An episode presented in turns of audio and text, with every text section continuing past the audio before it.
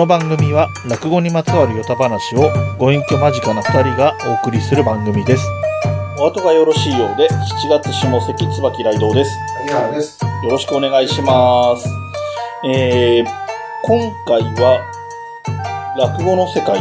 まあ落語家さんのことを師匠って呼んだりしますよね。で、お弟子さんを取るとか取らないとか、誰々の弟子でとかって話も出てくるんで、えー一応、徒弟制度という話をしていこうと思うんですけれども、はいはい。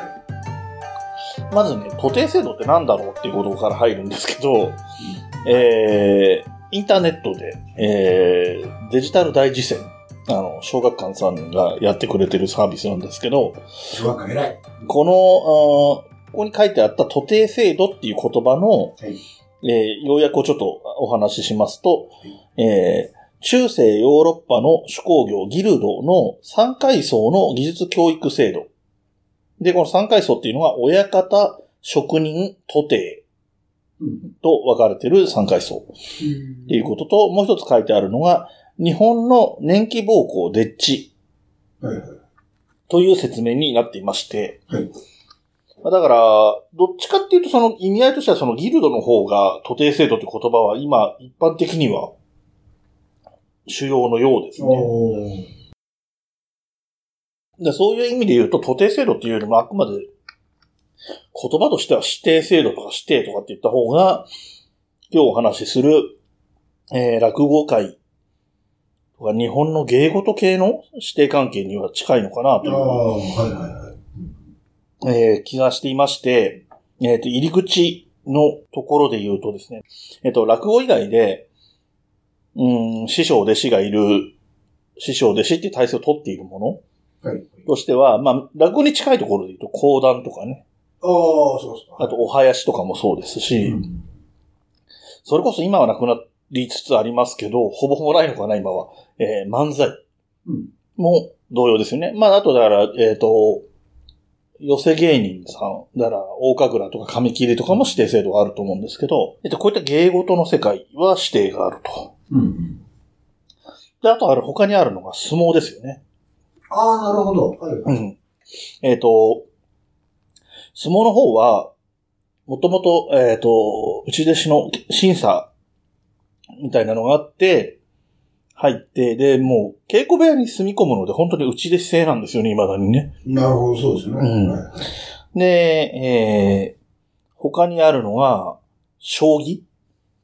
ああ。まあ囲碁も多分そうなんですけど、囲碁はそんなに制度的にうるさくないのかもわかんないですね。あの、もともとっていうか今、えっ、と、韓国とか中国にもプロの囲碁棋士がいるので、多分そんなに日本の制度ががっつりは世界的なものと共通ではないっていうこともあると思うんですけど、まあ、将棋の方も、えー指定制度があると。ね。あの、藤井君もね、師匠が。ああ、そうですね。師匠と直接対決したりしてましたね。ありますよね。うん。あ、そうか。あの、相撲取りは本当、お相撲さんの世界は全員あれ、内弟子ですよね。そうですね。完全に内弟子ですね。まあだから、おかみさんの、あの、役割って重要だとか。ああ、そうですね。で、えっと、将棋の方も、えっと、中原誠さんとか、うん。なまあ、さん付けとか九段かな？一応言い方としては。名人かな？中原は。とか、米長国夫とかっていう、えー、今、まあ、亡くなってる人もいるかもしれないですけど、だいたい70半ばとか、うんいうぐらいの世代の人たちは、その人たちの弟子がいるんですよね。ぐらいの世代なんですよ。で、そこが一番最後らしいです。弟子を。あの、内弟子で弟子を取ってるっていう。まあ、弟子は、将棋の世界の話はなんか関係ないんですけど、将棋の話をすると、えっ、と、将棋でプロになりたければ、誰かの弟子に、弟子に入らないと、プロに登録ができないんですよ。プロというか、えっ、と、育成会うん、に登録ができなくて、だから、なろうと思ったら、まず師匠を決めて、それから、えっ、と、将棋の育成会に入る。うん。で、そこで、えー、修行を積んで、なんか、級とか段とかあって、余談になると自動的にプロになるっていう制度なんですけど、えー、だから師匠絶対必要なんですけど、えー、相撲とかと一緒で、もともとは内弟子制度があって、えっ、と、有名な人で言うと、林場直子とかがギリギリ内弟子じゃなかったんじゃないかな。あ、そうそうなんですか？うん、まあ女性だったっていうこともあるかもしれないですけど、で、ほぼほぼ同世代ぐらいの人まではギリギリ、男性なんかだと内弟子経験者とかいう人もいたりするんだと思います。橋場直子さんって、いや、これ、カットしていただいたから、師匠にあの、突撃しますって言われて、あれは、まあ直の師匠じゃないですけどあ、そうじゃないんだ。ね。もう全然あの辺は分かってないんですけど。うん、まあ、それが中原誠ですけどあ、ね。そうですか。はい。で、えー、で、スノーの方は、えっ、と、稽古をして、で、稽古以外にあんまとちゃんこ作りはあるんですけどあ、あ、はいはい。まあ、あんまりこう、なんていうの、家のことを、なんか、おかみさんの仕事の家事的なことの手伝いをするっていう印象は僕はあんまりないんですけど、えっ、と、将棋の世界はそれがあったみたいで、その、まあ、家のこととか、その、カバン持ちとかみたいなことをやるっていう、その、ことがあったようで、えっ、と、これが落語の方も、もともとは同様ですよね。あの、内弟子制度があって、内弟子は、えっ、と、おかみさんの指示に従って掃除したり買い物したり、えー、食事の手伝いしたり、えー、あとは師匠が出かけるときはカバン持ちしたりというような形で住み込みでやってて、で、これが住み込みじゃなくなって内弟子じゃない、まあ、言えば外弟子まあ、通いの。うん、通いの弟子さんっていう風な形になってもやってることはまあ内容的には一緒。ただ住み込みじゃないから朝出勤するようなもんですよね、言ってみればね。のうちに出勤する。行くということですね。っていう、えーだそういう意味では講談も漫才、当時の漫才も、お林さんも多分おそらく一緒なんだとは思うんですけれども、え、漫才って、すみません、ちょっと話が面白い。ええ。あの、今は、その師匠に弟子入りっていう形じゃないあの、まあ、圧倒的に、あの、養成所、お笑い養成所、NSC とかああ、そっか。があるので、えっ、と、で、あの制度がうまくいったので、東京の方のプロダクションとかも、ほとんど養成所を抱えてるので、うん、あの、指定でやってるって人あんまり聞かないですね。とないことはないと思うんですけど、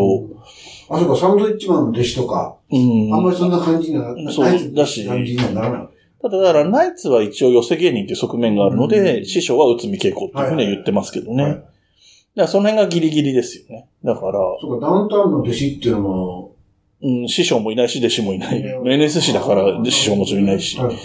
だから、今売れてる芸人さんで、師匠が一応いるのは、えーっと、有吉弘行さんがえ？最初、うん。あの、一回辞めてるんでちょっと事情は違うんですけど、うん。オール阪神巨人の巨人師匠の弟子だったんですよね。であの、厳しくて続かなくて辞めちゃって、他の事務所からデビューしてるんで、ええちょっと事情が特殊ですけど、あ、もともと、猿岩石っていう漫才だそ、その前です。あ、その前その前に巨人師匠が弟子だって。あ、そうですか。っていうようなことがあったりしますね。だから、まあ、その辺は、だから、あと、ビートたけしさんのところのたけし軍団なんかは、まあ、弟子といえば弟子ですよね。はい。とかはいますけど、だその、弟子っていうものと付き人みたいなものの差がまた難しいんですよね。だから、うんと、例えば、タモリ、ちょっと芸芸談みたいな、ちょっと広い話になっちゃいますけど、タモリさんの運転手やってた人とか今芸人さんで出てたりするんですけど、あのータモリさんは自分が、何、素人が売れちゃっただけみたいな形で自分のことを言うので、、弟子は取らないんですよね。だから運転手としては雇うよっていう形なで雇ったっていうような感じみたいですね。でまあ教える芸もないしっていうことが、まあ彼どに言わせればそういうことなんでしょうけど、そういう意味で言うと、あの、まあ、有名な話ですけど、小松菜総さんも植木仁さんの、ああ、坊やみたいな形そうですよね。まあ、うんうんうんまあ、あの、あそこは運転手兼弟子だったんだと思いますけどね。うんうんうんうんなるほだからそういうようなことがある。で、じゃあ弟子と何が違うのかっていうふうになってくると、えっ、と、落語の話に入ってきますけど、ど。はいはい。えー、稽古をつけてくれることがあるという程度ですよね。稽古の頻度で言うと。あえー、三遍稽古とかって言って、はえっ、と、師匠が、えー直接目の前で、き一定の演目、まあ、前回ので言えば千両みかんのある千両みかんを、その弟子のためだけに演じるっていうのを3回やってくれるチャンスがあると。3回やってくれるんですっけ？だと思いますよ。ええ。で、何しろその3回で身につけろというような形で、え今はもう、ー、レコーダーとかにね、録音家になっちゃうから、あの、直でやるのは3回でしょうけども、普まあ、聞き返したりはできる。あの、昔はね、その3回で完全に覚えなきゃいけなくて、その録音とかもしちゃダメというルールだったらしいので、みたいな形で、ただ、気が向いたら師匠はじゃあよし稽古つけてやるっていう程度の話で、えっ、と、それこそ例えば相撲部屋みたいに、毎朝毎朝稽古があってとかいうこととは全然状況が違って、ね。えっ、と、だからどちらかというと、寄せっていう現場を見せてやるとか、そこでやることを覚えさせるとか、太鼓を習うとか、えー人脈を作るとか、そういうことに重きが置かれてるのかなと思うんですよね。その弟子であるということの意味合い。はいはいまあ、一方で、えー落語家にとって弟子を取ること自体にメリットは何もないというふうにも言われていますよね。まあそうですよね。逆に言うと、ライバル増やすですからね。はいうん。そのね、弟子が売れてくれば、うん自分の仕事が減りかねないっていう世界ですから。で、えー、さっきも言ったように、三遍、本当だったらお金が取れる落語を3回そいつだけのためにやってやるっていうことになるので、えー、まあそれも別にメリットのない話だし、えー、まあ、言い方がおかしいですけど、恩返しもされないんですよね、ある意味では。ああ。うんその、ねね、実の親子だったらね、年を取った 親の世話をするってことあるかもしれないけど、あの、落語家の指定でそういうことはまあ、もちろん見舞いに行ったりとかするんでしょうけども、そういうのはないので、まあ、あの、ここで演劇師匠は、あの、新章倒れた後のうんうん。世話をすごくしたうあ話にはああ、でそういう、そういうのは個人差としてあるんでしょうけど、ね。で。一方でよく言われるのは、えっ、と、先輩方から受けた恩とか師匠から受けた恩は自分の弟子とか後輩に、あの、それを返すような形で、ええ。えっ、と、面倒見てやればいいというふうにも言われますけどね。えー、というところで、まあ、雑な話になってしまっているんですけれども、えー師匠とで、落語の世界の師匠と弟子というような話なんですけども、例えば、あの、あれですよね、えっと、まあ、有名な話ですけど、立川談志師匠は、うん。自分のお弟子さんたちに対して、その、お前たちがやることは、うん。あの、やらなきゃいけないのは、その、師匠である自分をうん、談志を快適にすることだ。うんうんうん。つまり、お前たちはその、お客さんを快適にするのが商売なんだから、うん。あの、最低限俺一人満足に快適にやるってどうするんだっていうことで、えー、常に俺を快適にさせると。でそれはかなり理不尽なリクエストもしてたみたいですけど、うんうんうんいうことを常に言ってたと。でだからすごくその、先を考えたりとか、うんうん。あの、こう、師匠は今何をすれば喜んでくれるかとかいうことを決まったらをすごくしなきゃいけないっていう。まあそこら辺が、あの、まあ男子流の育て方なんでしょうけど、うんでもそれは確かにそうだろうなと。やっぱ芸人さん、落語家さんっていうのは、常にお客さんのこそうですねと。考えてっていうことになりますから。で、まあ、立川流の場合はね、あのー予選に出てなかったからちょっと事情が微妙ですけど、まあ、予選に出入りするような、えー落語家さんの師匠さんのお弟子さんっていう形になると、よそのね、師匠をしくじったりすると、師匠、自分の師匠の対面にも関わったりするので、そういう気働きとか最低限のマナーとかっていうのは身につけて、えー自分の師匠が、えー不快にならないようにはできないと、よその師匠に不快な思いをさせるかもしれないっていうようなことも、まあ考え方としては、まああるのかななんて思いますけどね。そう。それで言うと、よその師匠との関係で言うと、これもちょっと特殊だなと思うのは、うん。あの、自分の師匠以外のところにも稽古をつけてもらうんですよはいはいはいはい。ああ、そうですね。基本を確か拒否できないじゃん。うんあの、言われたら。だから、あの、師匠は誰それなんだけど、例えば当たり前ですけど、その師匠が持ってないネタをうんうんうんうん。覚えたりとか、うん。あるいは覚えてても、あ、知ってても、別の、あの、はいはい。方がいいんだっていうんで、あの、あの師匠から習いたいとか思ったら、基本的には、で、師匠ももちろんそれ拒否しないし、うんな教えてくださいって言ったら教えられ、あの、言われた方も教えなきゃいけうん。うないみたいな。んうん。それは独特の、ね、さっきの、えー、損にしかならないのに弟子を取るみたいな文化。はいはいそれがやっぱやっぱり、えー、落語家さんの文化というか、うんうんうんちょっと面白いなという気は。そうですね。あの、まあ、ケースバイケースなんでしょうけど、あの、弟子がこういう演目やりたいですって話をすると、あ俺それ持ってないから、あの師匠になに習ってきなぐらいのことは言ったりするみたいですね。その、、ライバルのこと紹介するのが悔しいとかじゃなくって、そこはそういうところが、こう、懐が広いというか、だから逆に言うと、その、やっぱりあの世界は、うん。一回師匠を決めたら、うん師匠と弟子の関係になると、うん。あの、軽々しく師匠変えるわけには、そうですね。そういうことになってるみたいですね。表現的にはよく、えっ、と、指定におい、落語会の指定において、えー、師匠は弟子の摂取与奪の権限を完全には握っているとかっていう言い方をして、えっ、と、極端な話、波紋になると芸能界自体にいられないらしいですね。あの、まあ、ね、今現、波紋じゃなければいいってことはあるんでしょうから、また微妙ですけど、うんそれこそ伊集院光さんみたいに、あ東大の円楽の弟子だったっていうところ、だから、だからまあまあ東大の円楽さんは、名目上は弟子のままでいいよっていうようなことは言ってくれたっていう話があるんで、そういうことも関係するのかもしれないですけど、本当にしくじってお前なんか破門だって言われたら、もう芸能界に自体いられないと。他のタレントとしてもやっていけないと。そうですね。うんお前クビだっていうのよりも、会社のうんうんうん。よりもよっぽど大きいですすよね。。で、あとは、やっぱり、えっと、この前、えー、三遊亭好楽さんの話を以前したときに、はいあの、ちょっと話が出た、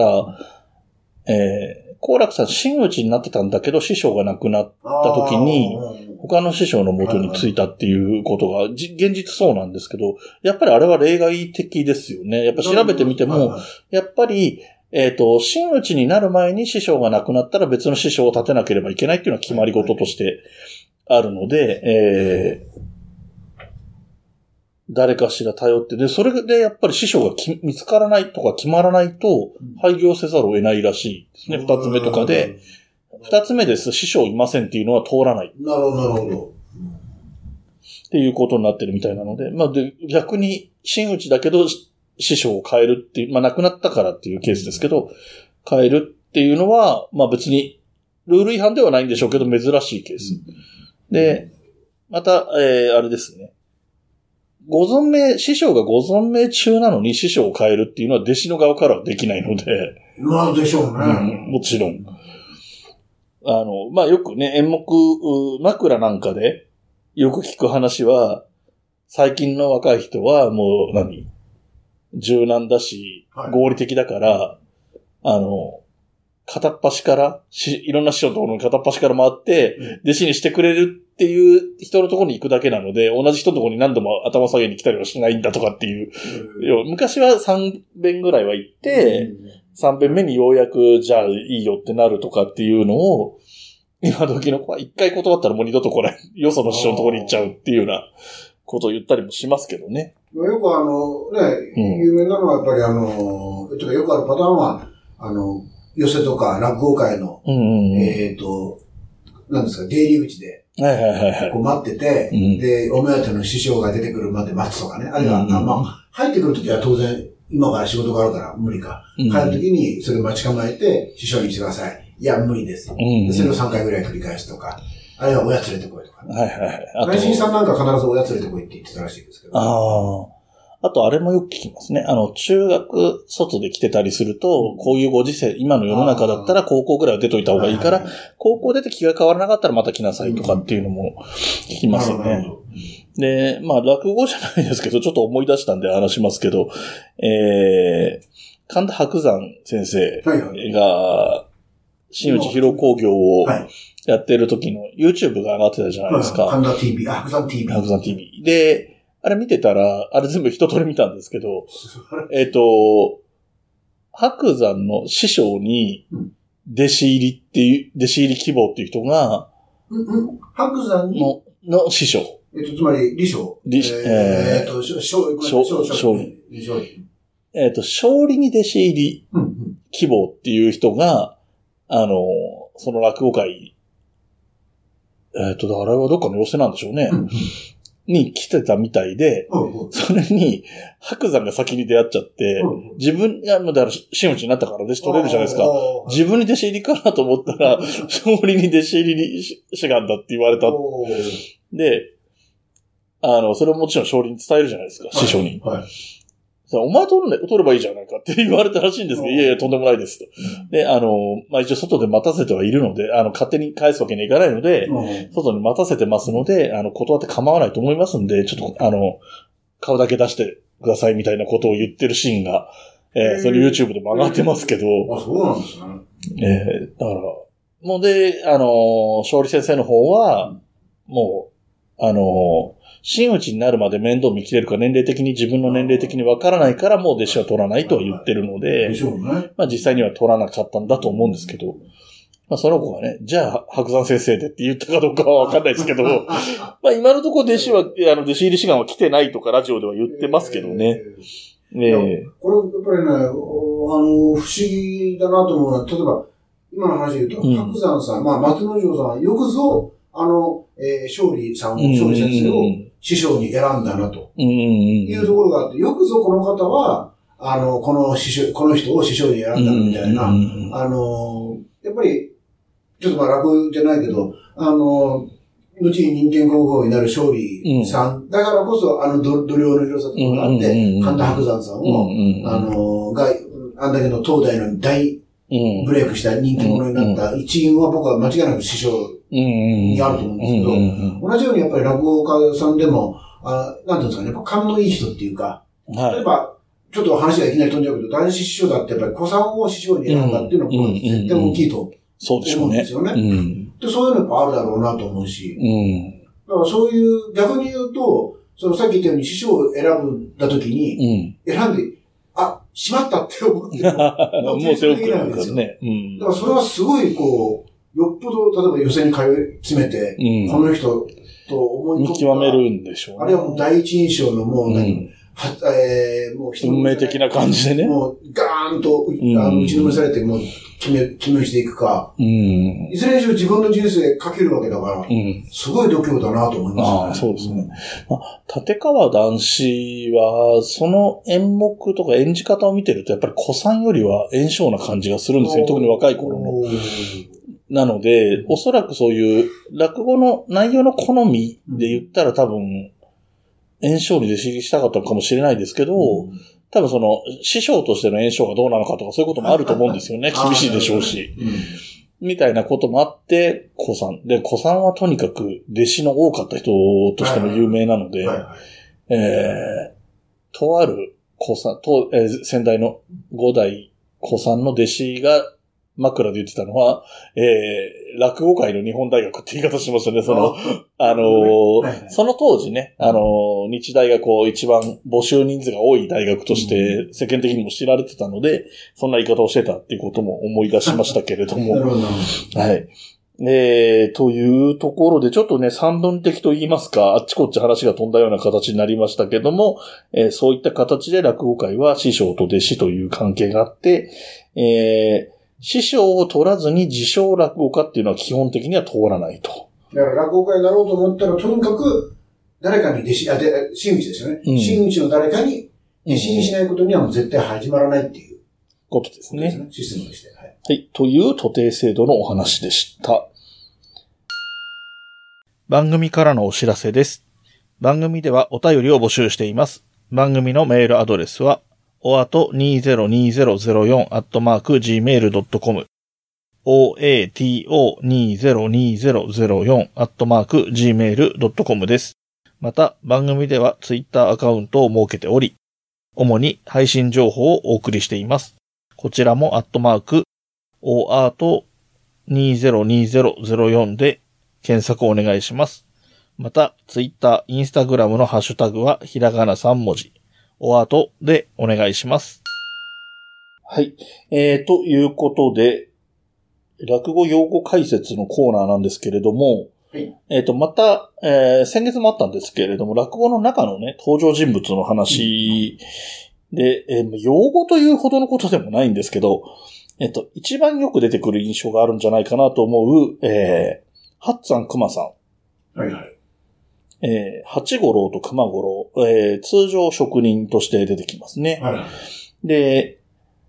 えー、どういうわけか、二人とも五郎なんですね。八五郎、熊五郎。なるほど。で、確か他にもいたよなって思ってちょっと調べてみたら、えー、芝浜の魚屋が勝五郎なんですね。ああ、そうか。うんうんで、演じる人の好みとか、あの、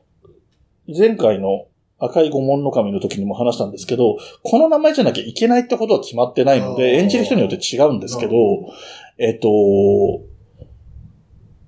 なんだ、えー居残り左平次。居残り左平次で、左平次が、えー、居残りになってから、はいはい。あの、醤油を届けるくだりがあるじゃないですか。あの、使いっ走りみそたいな。う。あの、刺身の下地っていうのをお持ちしました。はいあそこに、で、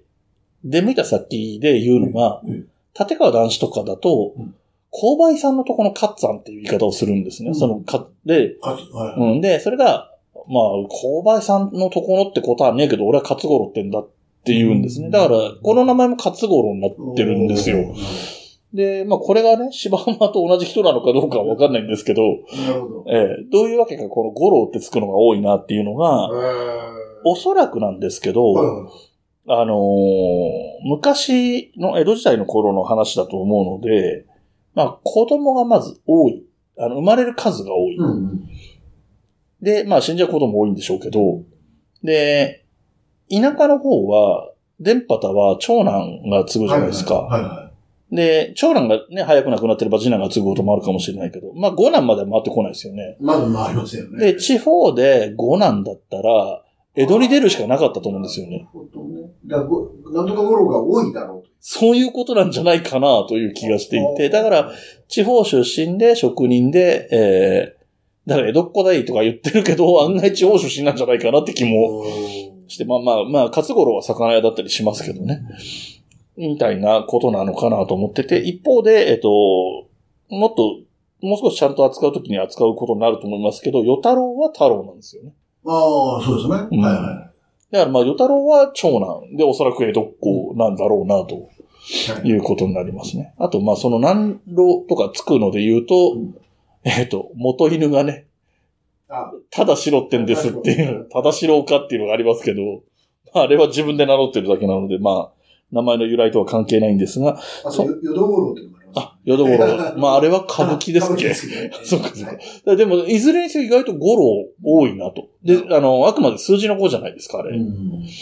今時だとね、我っていう字の五郎とかっていうこともあるんだろうけど、稲垣五郎。そうそうそうはいでもなんかね、普通に数字の五郎が多い。なるほど。な野口五郎っていうのも出てきましたよああ、そうですね。あれは野口五郎だけか。ああ、地名のね。そうそうそうそう。不思議と、そういう文化というか時代背景というか、うんそういうことがあるのかななんて思いましたので、えー、用語の解説というよりかは、えー、僕の推測みたいな話になりましたけど、えー、名前としては八五郎、熊五郎、八山、熊さんって言われてるのは八五郎、熊五郎で、通常は職人として出てきますと。で、兄弟分だったり、まあ相棒のようだったり、みたいな関係性ですね。ハッツァンが一応兄貴分ってことが多いんですかね。あ、そうそうなんですかね。なんか、えなんかそれがまた微妙なんですけど、その、演者の好き放題なんです、ここが。いやる人によって違うってこともあるんですけれども、まあそんなような形でですね、えー、登場人物のうちから職人税のお話でした。はい、えーということで、えー下関の方は指定関係、徒弟制度ということと、えー、八山熊さんと魚屋の勝五郎というところのお話をさせていただきました。えー、では、本日はこれまで。ことがよろしいようで。